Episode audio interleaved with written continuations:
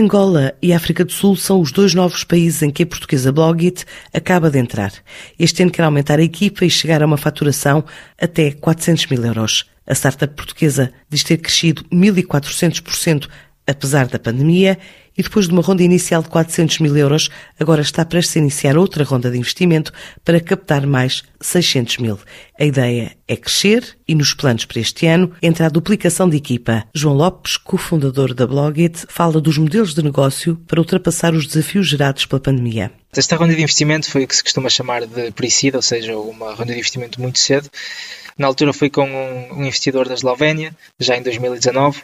Esse dinheiro essencialmente permitiu-nos fazer o, o nosso produto inicial e entrar no mercado na altura entramos no mercado com um modelo um pouco diferente. Uh, nós no início estávamos um bocadinho focados mais para o utilizador final e não para outras empresas, tanto que a nossa entrada inicial no mercado foi a colocar uh, cacifes inteligentes em praias uh, e tivemos aqui duas praias em Portugal em específico, na zona de Lisboa. desde aí conseguimos levantar mais algum capital que nos foi permitindo crescer a equipa e continuar o product development até começarmos a ter algumas receitas e agora estamos prestes a fechar outra ronda de investimento que nos vai permitir acelerar o crescimento. Nós até o momento levantamos 450 mil euros de capital privado e uh, nesta segunda ronda uh, iremos levantar uh, entre 500 a 600 mil euros. E neste momento estamos a internacionalizar a nossa solução. Já entramos em vários mercados internacionais, continuamos a estabelecer a nossa presença no mercado nacional também. Uh, estamos, diria, numa fase de crescimento. a realidade é que a nossa solução acaba por ser um pouco agnóstica em termos de mercado internacional, ou seja, ao contrário de muitas outras startups que têm um modelo mais direcionado para o utilizador final, que quando querem entrar no mercado externo têm de uh, alocar muitos recursos para esse mercado externo, a nossa solução acaba por ser um pouco agnóstica, ou seja, nós conseguimos trabalhar facilmente com uma empresa de outro país ou até de outro continente. E tendo isto em conta, nós acabamos por ter um processo fácil de internacionalização até agora.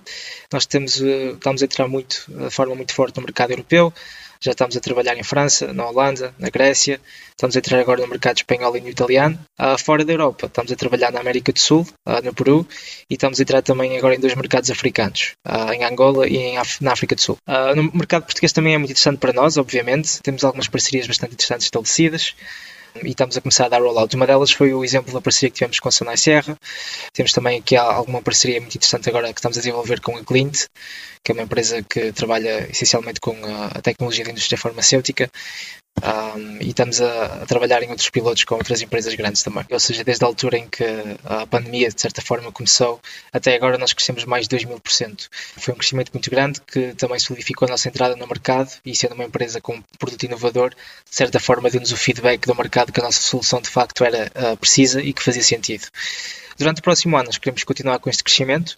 Uh, nós, neste momento, somos 8 pessoas na Blockit. Uh, estamos a pensar em aumentar a equipa para 14 até o final do ano e até o final do ano temos estimativas de ter receitas entre os 300 e os 400 mil euros. Durante os últimos seis meses, a Blogit já levou a tecnologia além fronteiras e disponibilizou cacifes inteligentes no Peru, Holanda e França.